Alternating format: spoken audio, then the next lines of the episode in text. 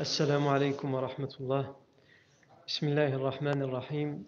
إن الحمد لله نحمده ونستعينه ونستغفره ونعوذ بالله من شرور أنفسنا ومن سيئات أعمالنا.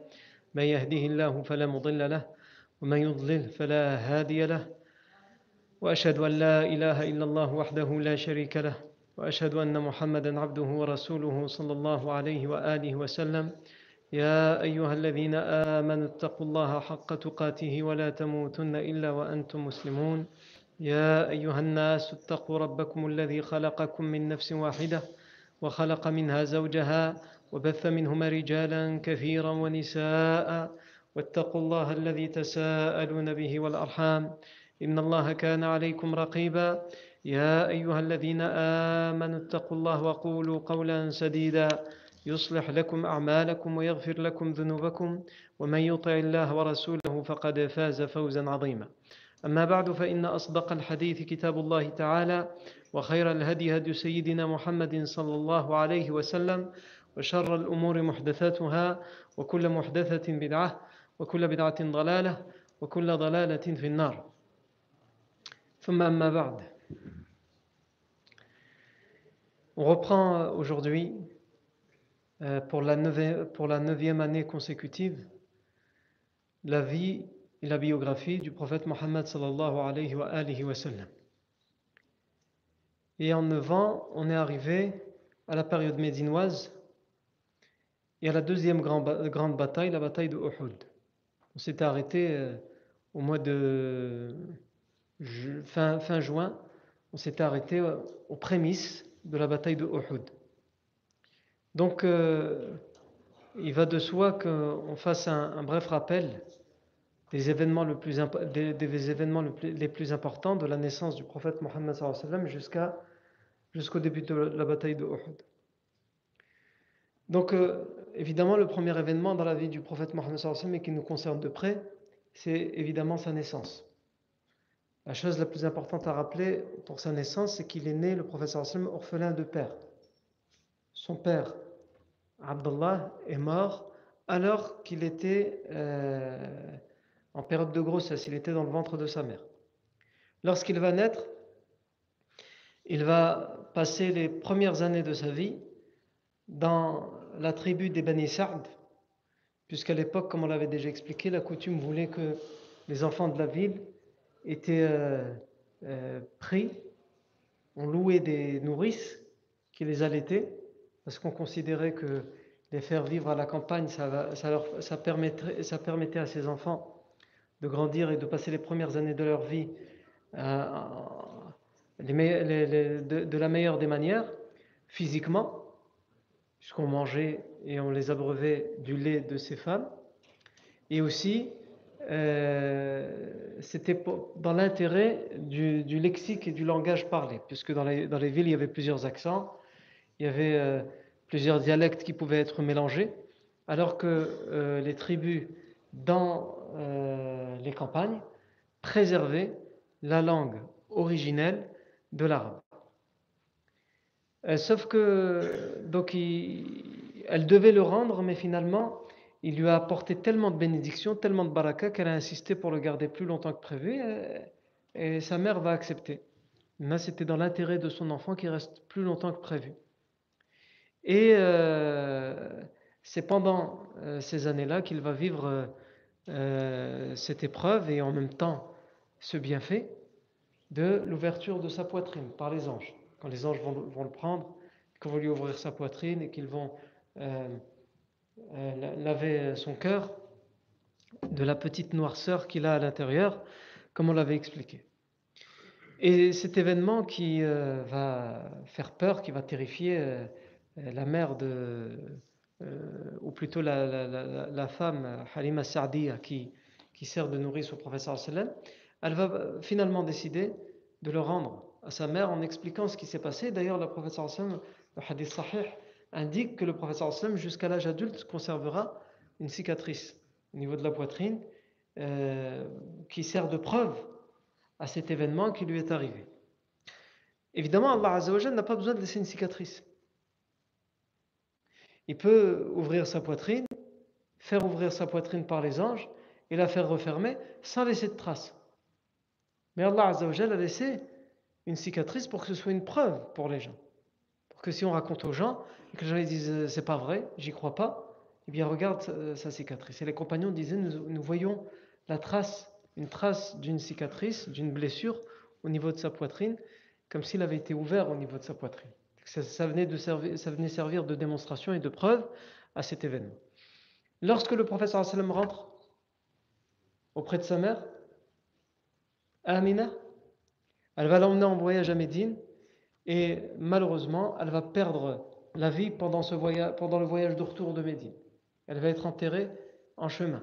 Et le professeur sallam, jeune enfant qu'il est à l'époque de 5 ans, il rentre à la Mecque sans sa mère.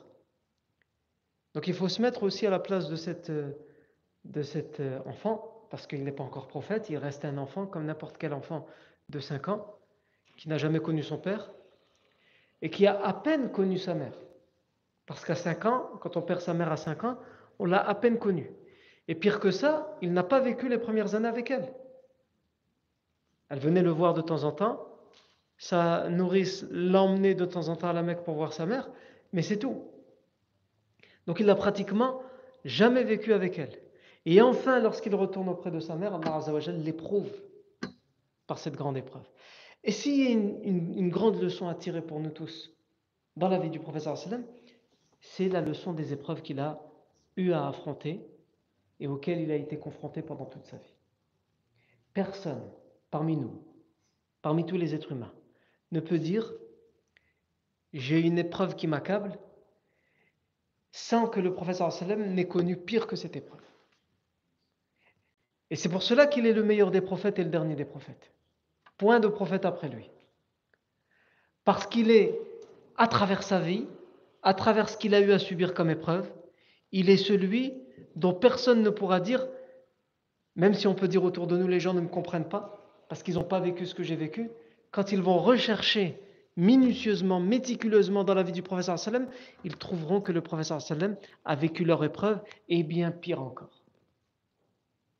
Si quelqu'un se plaint d'être orphelin d'un des deux parents, eh bien qu'il sache que le professeur non seulement n'a pas connu son père, et qu'il a à peine connu sa mère et il l'a perdu. Et Allah a fait en sorte pour qu'il connaisse toutes les formes d'orphelinage, si on peut s'exprimer ainsi, qu'il naisse sans père, c'est-à-dire qu'il ne l'a jamais vu, et qu'il apprenne à peine à connaître sa mère et qu'il la perde. Parce que certains pourraient dire, oui, mais lui ne comprend pas, lui a perdu ses parents avant la naissance, donc il n'a même pas eu à les connaître. Eh bien si, les deux. Le professeur Sam a vécu les deux. Et ensuite, après ça, le professeur Salem est pris en charge par son grand-père. Et son grand-père fait tout ce qu'il peut pour lui donner le plus, le plus possible d'affection. Et au bout de deux ans de prise en charge, son grand-père meurt. Et il, est, il passe entre les mains de son oncle Abu Talib, qui vit dans une, à ces moments-là dans une période difficile puisqu'il a dix enfants, les uns sur les autres, et qu'il doit se démener pour les, pour les nourrir. Et le professeur sallam vient s'ajouter à cette famille. Donc si quelqu'un était amené à dire oui, moi, si je suis devenu ce que j'ai devenu, si, euh, euh, comme on entend souvent pour euh, les criminels dans la, dans la société, où on essaye de leur trouver des circonstances atténuantes, on dit mais en même temps quand on voit l'enfance qu'ils ont vécue, etc., c'est vrai. Il y a des choses dans l'enfance qui peuvent expliquer des passages à l'acte qui sont inacceptables. Le prophète Mohammed a été euh, balancé de, telle prise en charge à telle prise en charge, de tel foyer à tel foyer, même si ce pas les mêmes foyers qu'aujourd'hui. Et pourtant, il n'a cessé durant toute sa vie de faire répandre, à travers ses paroles et ses faits et gestes, de faire répandre le bien. Alors qu'il avait toutes les circonstances atténuantes que se trouvent ceux d'aujourd'hui à notre époque pour dire mais moi si je suis comme ça ou si je m'énerve vite ou si je fais ceci ou si je fais cela il faut me comprendre regarde ce que j'ai vécu et on peut aller plus loin le professeur Hassan a perdu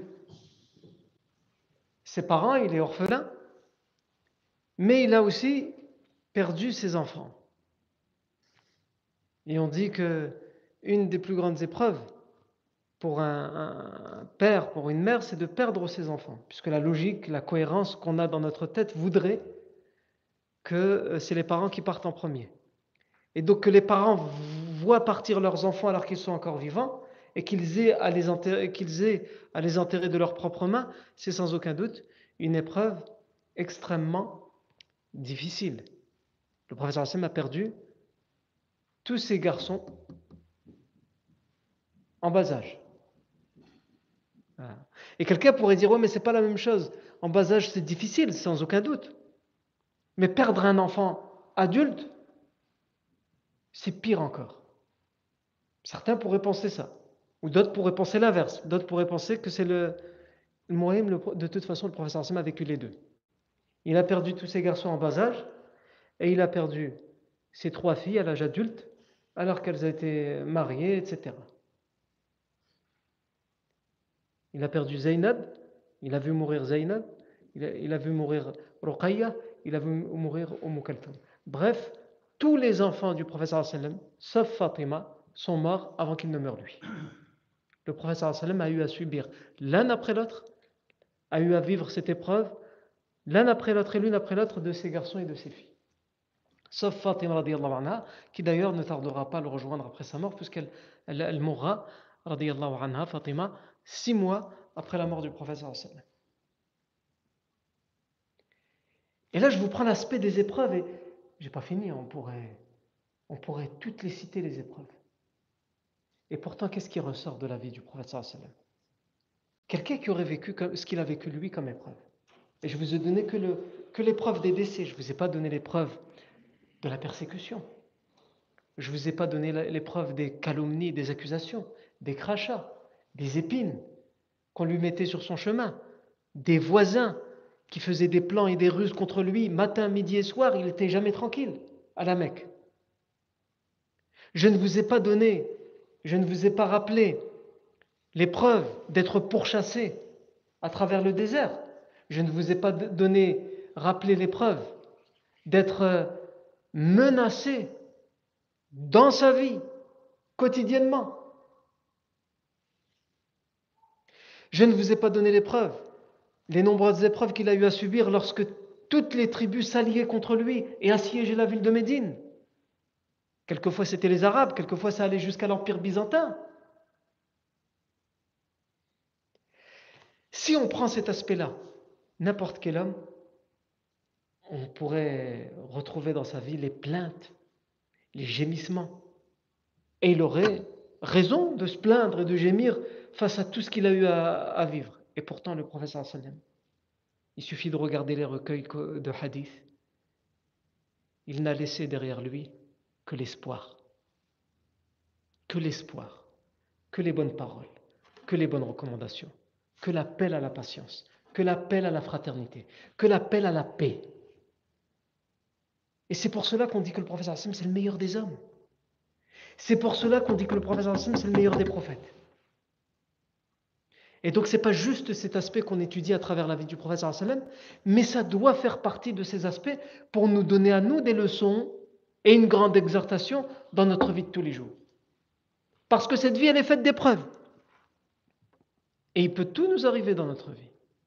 On peut se croire à l'abri de tout, et finalement, du jour au lendemain, on perd tout.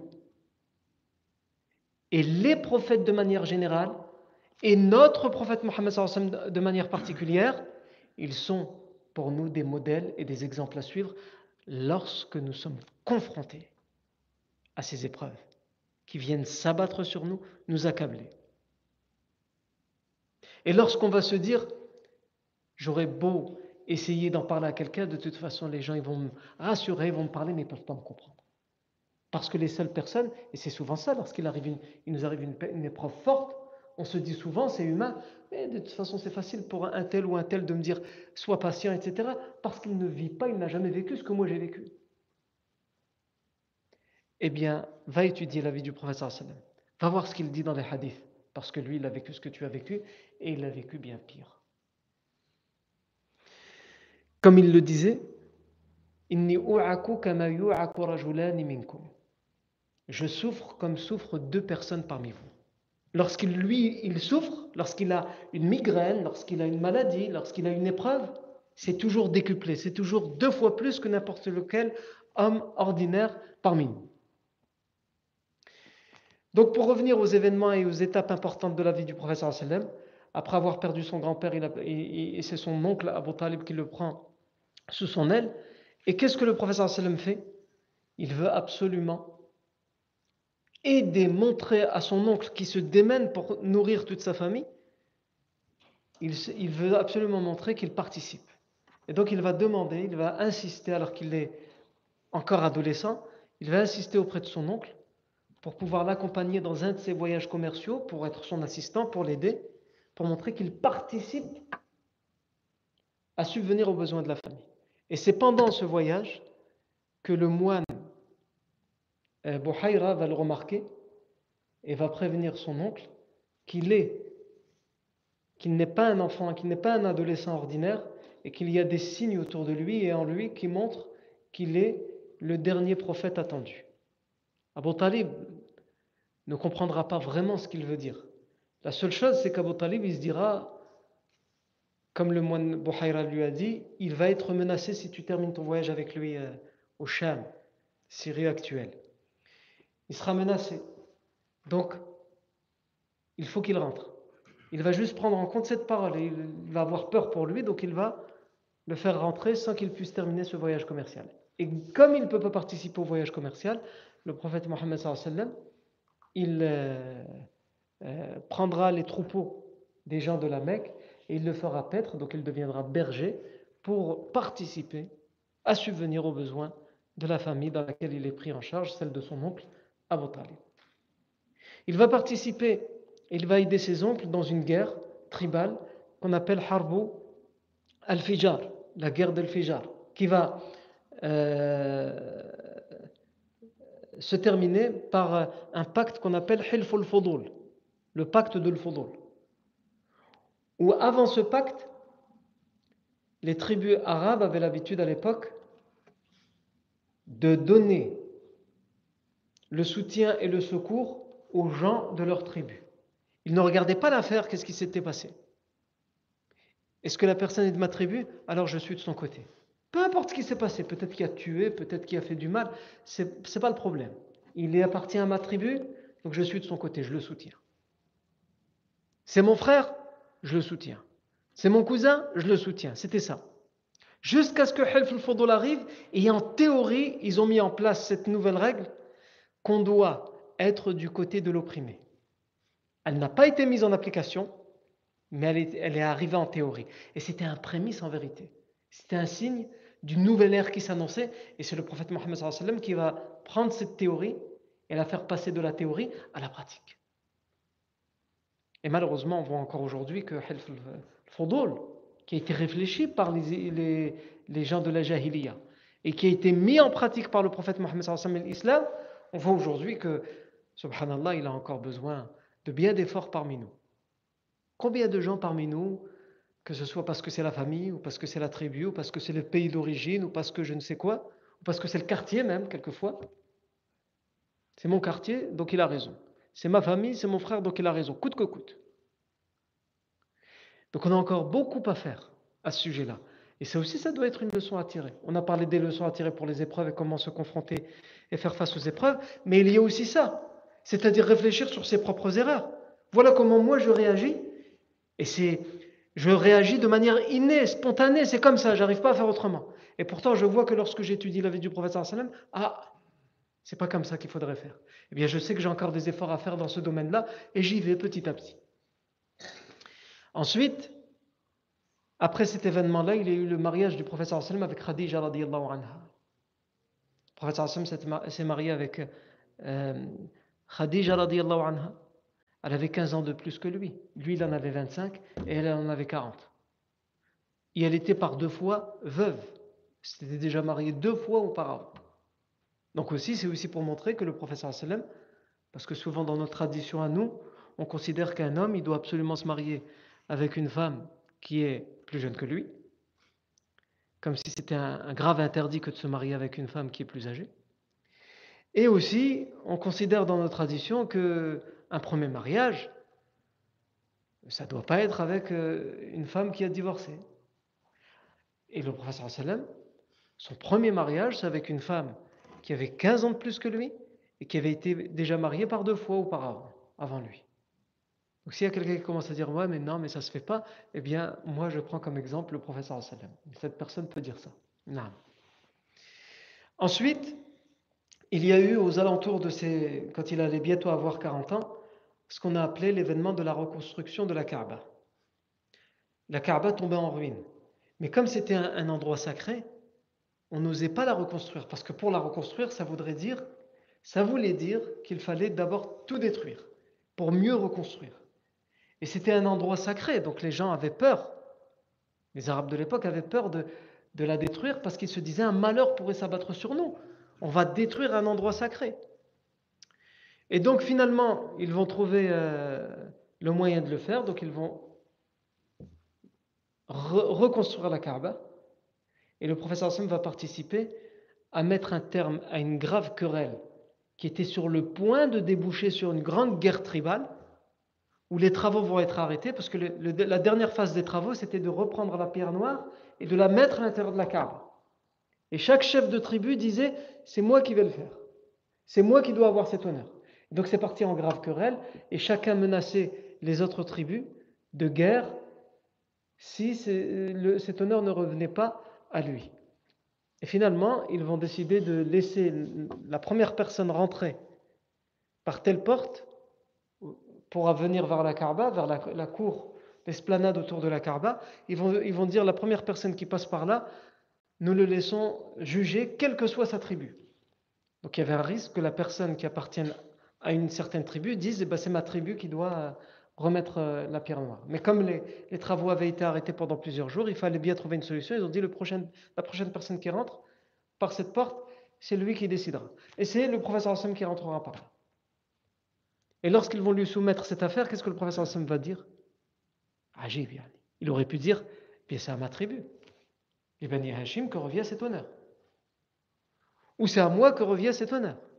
Le professeur Hassan réfléchit à ce qui va satisfaire tout le monde. Et il va dire voilà ce que je vous propose. Prenez un drap, mettons la pierre noire dessus, et que chaque chef de tribu prenne un bout de ce drap et transporte ensemble la pierre noire jusqu'à son endroit, pour que chaque chef de tribu puisse dire à sa tribu, j'ai eu l'honneur de remettre la pierre noire à son endroit. J'ai contribué à ça. Je l'ai fait moi. Notre tribu a eu cet honneur. Agib. Et c'est ce qui a permis de mettre un terme à quelque chose qui allait déboucher sur une, une grave guerre.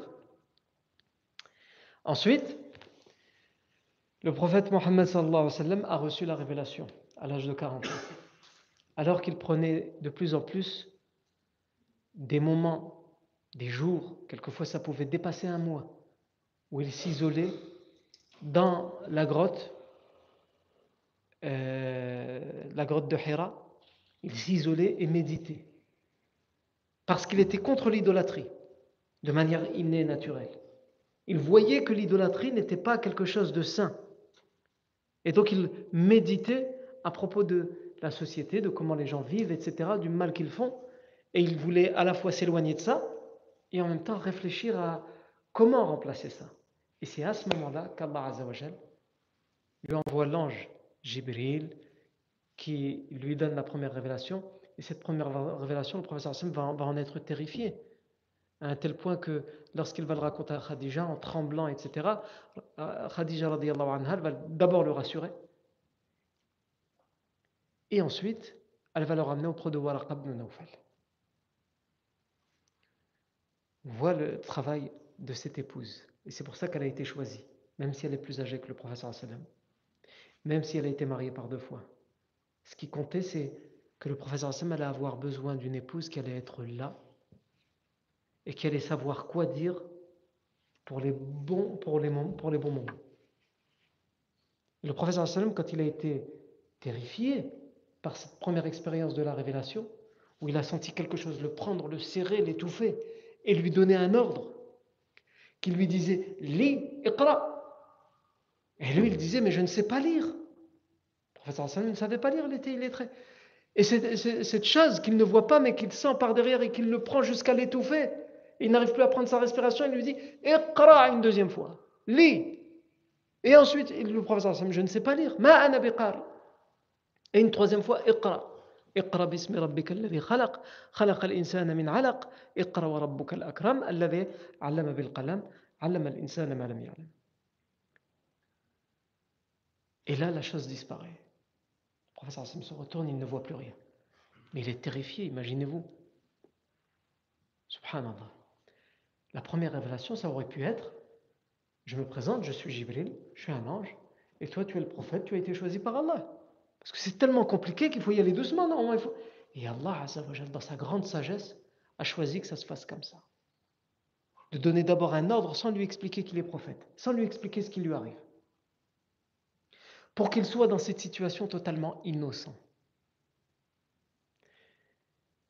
Parce que si c'était un coup qu'il avait réfléchi, comme les idolâtres euh, les idolâtres vont l'accuser plus tard que voilà, on comprend maintenant pourquoi tu t'es isolé dans cette grotte, tu faisais des plans dans ta tête et tu t'es imaginé que tu allais être prophète, etc.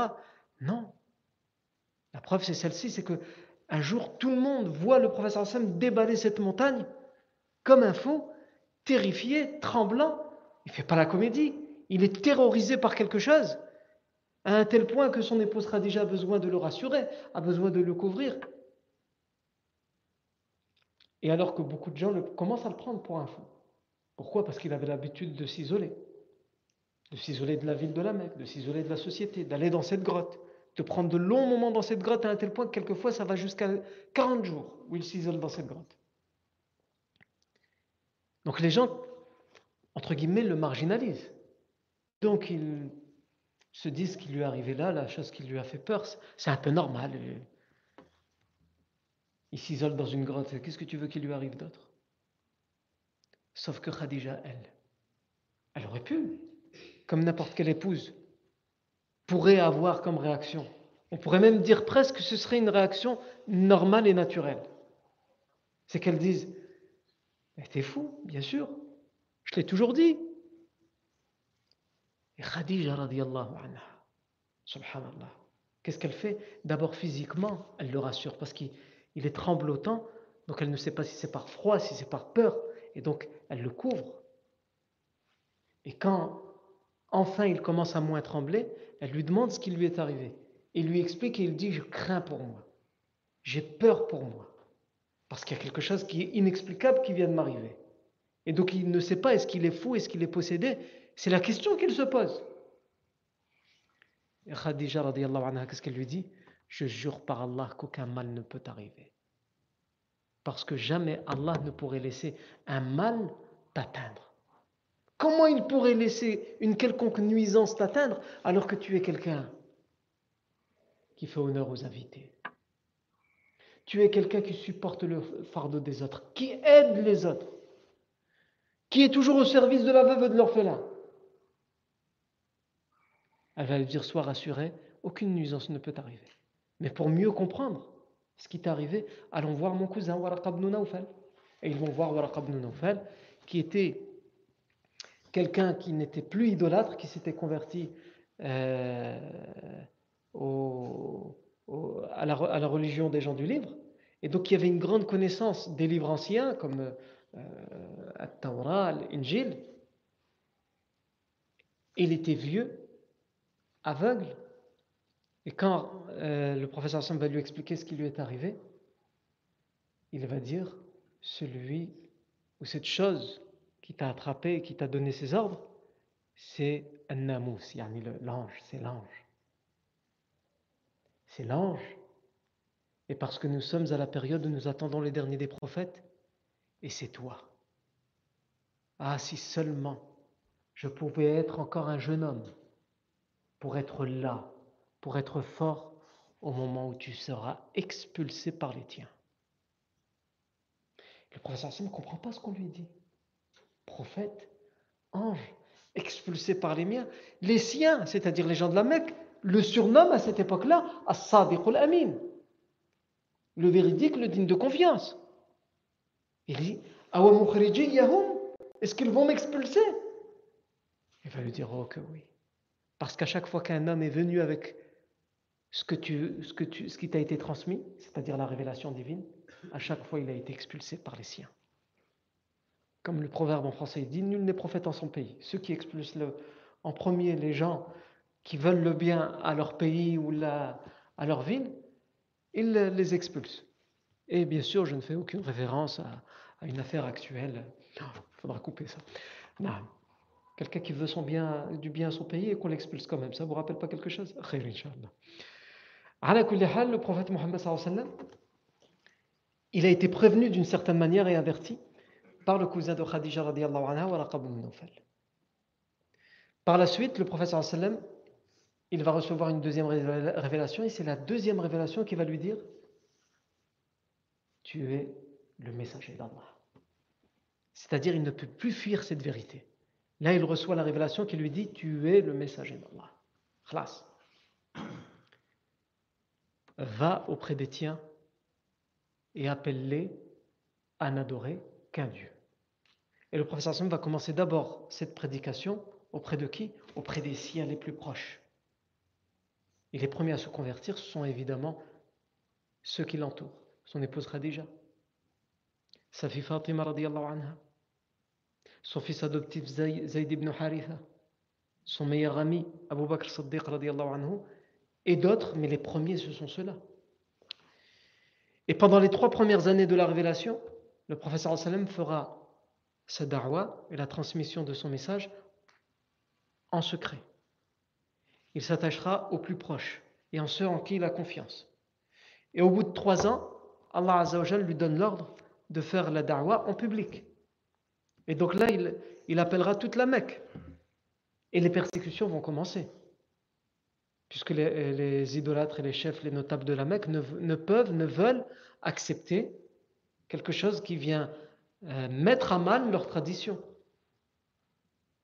Il n'y a pas de place pour eux, pour eux, il n'y a pas de place pour deux messages, le leur et celui du prophète Mohammed donc ils vont faire énormément de pression psychologique, de la pression sociale, de la persécution.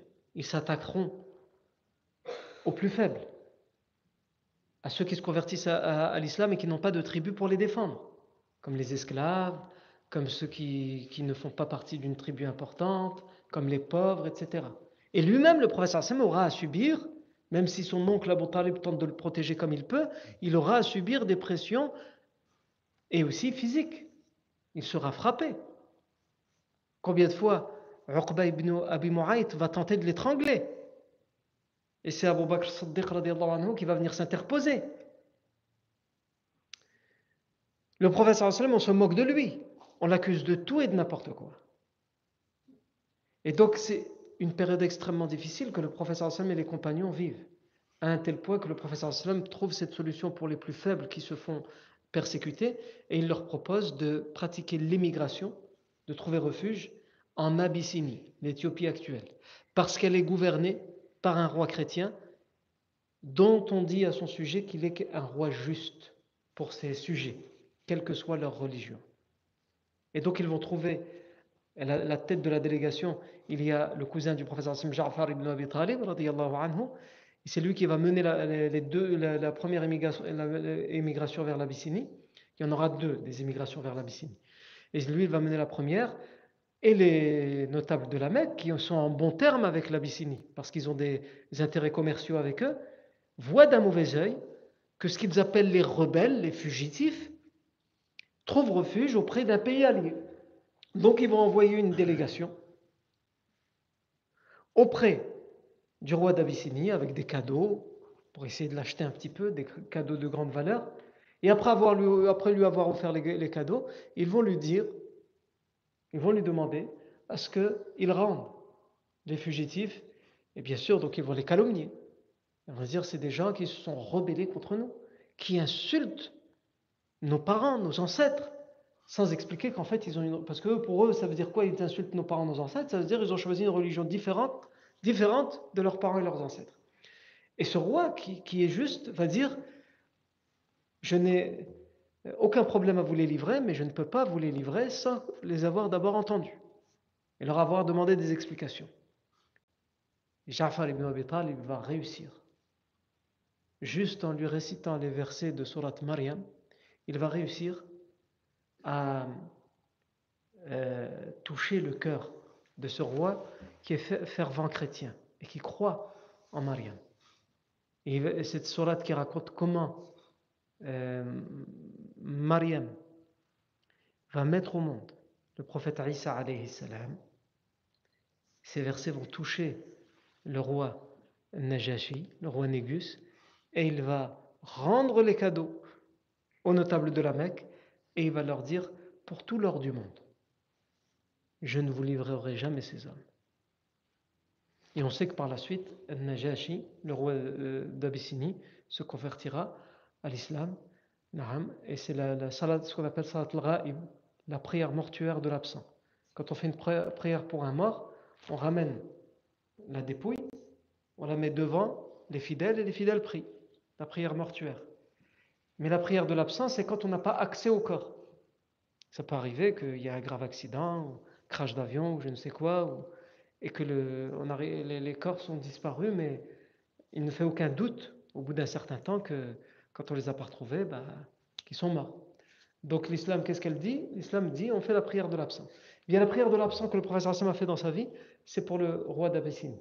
Pas parce qu'on n'avait pas, pas, parce qu'on retrouvait pas le corps, mais parce que le professeur Hassan était loin et que le roi d'Abyssinie est mort en Abyssinie. Donc le professeur Hassan a prié Salat al-Ghaib pour le, roi de Najashi depuis Médine. Mais ça, de toute façon, on n'en a pas encore parlé, on va en parler, c'est un événement qu'on n'a pas encore vu dans la vie du prophète après les deux immigrations en Abyssinie, c'est évidemment quelque chose d'inacceptable pour les notables de la Mecque. Ils se font humilier, enfin, en tout cas c'est comme ça qu'ils le considèrent, face à leurs alliés. Donc ils vont décider de mettre un embargo sur les musulmans qui sont restés à la Mecque, et ça va tellement trop loin pour eux que cet embargo il concerne à la fois les musulmans et tous ceux qui refusent de persécuter les musulmans, même s'ils sont idolâtres, comme Abu Talib et comme tous les idolâtres qui ont de la famille musulmane et qui, malgré tout, ils disent Ouais, mais il ne faut pas exagérer, ils ont leur religion, on a la nôtre, pourquoi on devrait le torturer? Chacun il fait sa religion et puis c'est tout. Un idolâtre qui dit ça, lui aussi, il est mis en embargo. Quel type d'embargo? On ne peut plus rien leur donner et on ne peut plus rien recevoir d'eux. On ne peut plus rien leur vendre et on ne peut plus rien acheter d'eux. On ne peut plus leur adresser la parole et on ne doit pas les écouter. On ne doit pas les laisser vivre dans la ville, parmi nous. On ne doit plus se marier avec eux, ni les laisser se marier avec l'un d'entre nous ou l'une d'entre nous. C'est un embargo économique, social, psychologique, sociologique, tout ce que vous voulez. Et cet embargo va durer longtemps à un tel point que les compagnons sont amenés à devoir se nourrir en prenant des feuilles des arbres et en le faisant bouillir. Jusqu'à ce que ce soit des idolâtres qui avaient accepté de mettre un embargo, qui voient certains gens, certaines personnes de leur famille, certains musulmans, d'autres pas musulmans, qui, doivent subir cet embargo et cette famine, ils vont vouloir mettre un terme à l'embargo. L'embargo, c'était une feuille qui avait été signée par tous les chefs et toutes les tribus et qui avait été accrochée à l'intérieur de la Kaaba, donc c'était sacré. C'est-à-dire on ne pouvait la décrocher que lorsque on était tous d'accord pour mettre fin à l'embargo. Et donc il y a une rébellion qui va, qui va être, euh, euh, qui va se réveiller à l'intérieur de la Mecque où des gens vont venir et vont dire il faut faire cesser cette injustice. Et en même temps, Allah a révélé au prophète Mohammed que la feuille de l'embargo, cette feuille qui, dans laquelle on a stipulé des règles injustes d'embargo, elle a été dévorée par les mythes, par les vers, et il ne reste de cette feuille que ce qui est qu'une bonne parole, parce qu'ils commençaient, ils ont commencé, ils commençaient pas par Bismillah ar-Rahman ar-Rahim, ils commençaient par Bismikallahum. Et Bismikallahum, c'est aussi une formule qui fait éloge à Allah au nom de notre Seigneur. Et donc tout a été dévoré parce que c'est des phrases injustes, sauf cette première phrase, Bismikallahum. Le prophète le dit à son oncle Abu Talib. Et Abu Talib arrive à la Mecque pour prévenir que cette feuille a été dévorée, ce papyrus a été dévoré. Et il trouve quoi? Il trouve justement une polémique au moment où il arrive entre ceux qui veulent mettre un terme à l'embargo et Abu Jahl et ceux qui sont autour de lui qui disent il est hors de question que vous approchez de cette feuille et que vous la décrochez. L'embargo perdurera jusqu'à ce que euh, les musulmans acceptent d'arrêter d'être musulmans tout simplement. Et Abu Talib arrive à ce moment-là, il dit Moi j'ai une solution à votre problème. Voilà ce que mon neveu m'a expliqué. S'il dit vrai, sans polémiquer, ce sera la preuve que ce qu'il a toujours dit est la vérité, donc on décrochera, cette feuille. Et s'il dit faux, alors je vous laisse et je vous donne l'autorisation d'en faire ce que vous voulez et de laisser cet embargo si vous voulez. Abu Jahl saute sur cette occasion et il dit d'accord. Et elles ont l'habitude de rentrer dans la Kaaba. Et si cette feuille avait été dévorée, il l'aurait remarqué. Comme il l'a vu probablement la veille ou quelques heures auparavant, cette feuille, et qu'elle était en bon état, il se dit là, c'est bon, on l'a attrapée. Et donc il, fait ouvrir les portes de la Kaaba et il découvre en effet que euh, le support sur lequel est inscrit cet embargo a été dévoré, sauf la parole, la formule Bismikallahum. Non. Et donc, euh, c'est par cette occasion que la, mise en, embargo sera, sera terminée. Et ensuite, après ça, alors que le prophète se relève à peine de cet embargo, il va euh, avoir à subir une année qu'on va appeler Hamul Huzn, l'année de la douleur. Pourquoi? Parce qu'il va perdre, à quelques jours près, deux personnes qui lui sont chères et qui lui ont toujours été d'un grand soutien, son oncle Abu Talib et sa, son épouse Khadija. Après ça, le professeur sallam part faire da'wah ailleurs que la Mecque, parce que la Mecque, c'est devenu, avec tout ce qui s'est passé, l'embargo, les deux pertes d'Abu Talib, etc., le manque de soutien, ça devient de plus en plus difficile. Donc, il part à la ville de Taif, à peu près 80 km au sud de euh, Mecca. Il part dans la ville de Taif, et là-bas aussi, ils font un plan contre lui, et ils, il demandent aux enfants vagabonds de prendre des cailloux et de lapider le prophète Mohammed. Et pendant 5 kilomètres, pendant un peu plus de 5 kilomètres, le prophète va être pourchassé, poursuivi par une horde d'enfants avec, et, on lui jette des cailloux. Et son fils adoptif, Zayd ibn Haritha, anhu, tente de le protéger, donc il est plein de sang parce qu'il reçoit des pierres, des cailloux. Et le professeur sallam également à tel point que lorsqu'enfin il trouvera refuge euh, dans un jardin où les propriétaires empêcheront ses enfants d'entrer et leur donneront refuge dans ce jardin, le professeur sallam, quand il va se reposer avec la chaleur, etc., ses pieds vont coller à ses sandales. À cause de quoi? À cause du sang qui va sécher. Non. Après cela, le professeur sallam revient et il va vivre le grand événement du voyage nocturne dans lequel les cinq prières quotidiennes seront prescrites. Ensuite, le professeur Hassan se mariera avec euh, Saouda bint Zam'a, anha. Ensuite, le professeur sallam commencera à faire da'wah pendant le pèlerinage à toutes les tribus qui viennent de loin pour faire le pèlerinage à la Mecque et il va être entendu par, les, par un groupe de Médine. Six personnes de Médine vont se convertir à l'islam. Et l'année d'après, ils vont venir lui prêter serment d'allégeance, c'est ce qu'on va appeler le premier serment de l'Aqaba. Et le prophète sallam va, envoyer avec eux le compagnon Mus'ab ibn Umayr pour faire da'wah, pour appeler à l'islam la ville de Médine. Et une grande partie de la ville de Médine va se convertir à l'islam. Et lors de l'année d'après, pendant le pèlerinage, là il y a le deuxième serment de l'Aqaba, où plus de 70 personnes vont prêter serment d'allégeance au prophète sallam. Et le prophète sallam va nommer 12 doyens, entre guillemets 12 chefs, et euh, par la suite, le professeur Hassan va commencer à appeler les musulmans à faire la hijra, l'émigration vers Médine. Et il sera un des derniers à faire l'émigration vers Médine, le professeur Hassan, et l'émigration vers Médine va être une grande aventure puisqu'il va être pourchassé, poursuivi. Euh, il, va, euh, il va se réfugier dans une grotte. Il va aller chez Umm Ma'bad il va euh, être retrouvé par Suraqa ibn Malik, le chef de la tribu des Bani Moudlij. Il va être euh, juste à quelques kilomètres de la ville de Quba, euh, intercepté par toute une armée qui finalement vont le protéger. Ils vont écouter le professeur Sam et finalement, alors qu'ils voulaient le tuer, ils vont finalement lui donner sa protection et l'aider à rentrer à Quba sous sa protection. Et ensuite, le professeur Sam va enfin trouver refuge à Quba pendant trois jours. Il arrive le lundi à Quba. Et le vendredi, il prend la route pour Médine. Donc il y a juste 5 km qui séparent Quba de, Médine, mais les gens de Quba ne veulent pas lâcher le professeur ils veulent le garder pour eux. Que le professeur reste quelques jours là, se reposer et en même temps leur faire cet honneur de rester un petit peu chez eux parce qu'il faut se rappeler que lorsqu'on dit que les compagnons font l'émigration vers Médine, ceux qui sont le plus à tout sacrifier pour accueillir les gens de Médine avant l'arrivée du professeur donc qui, accueillent les premiers immigrants, sont les gens de Quba. C'est pour ça que le professeur passe d'abord par Quba.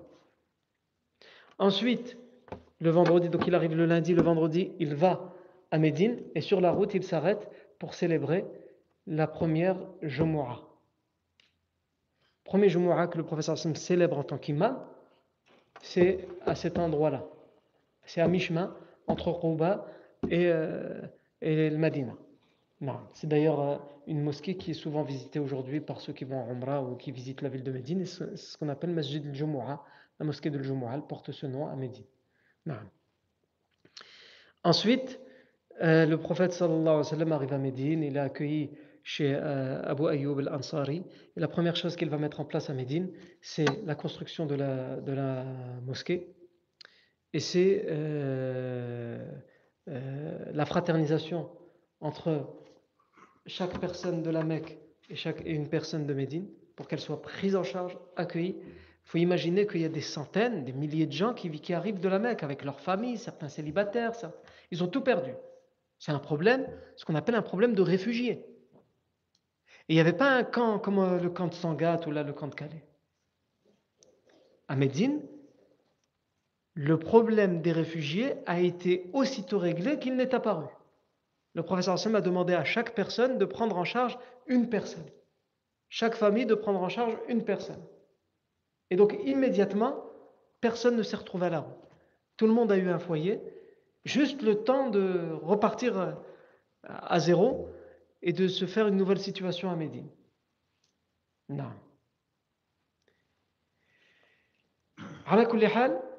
Euh, aussi, une des premières choses que le professeur va mettre en place à Médine, c'est la constitution, ce qu'on a appelé la constitution, c'est-à-dire il va gérer, il va mettre en place des règles pour euh, montrer comment les gens doivent vivre entre eux au sein d'une même ville, même lorsqu'ils ont des religions différentes. Puisqu'à Médine, on a les musulmans de la Mecque, les musulmans de Médine. Ils ont la même religion, mais ils n'ont pas la même tradition. On a les euh, idolâtres. On a des bédouins. Ils sont idolâtres, mais ils sont bédouins, ils ont une culture différente des, des Arabes citadins. On a les tribus juives. Et on a dit chez les tribus juives, il y a deux, types de tribus juives.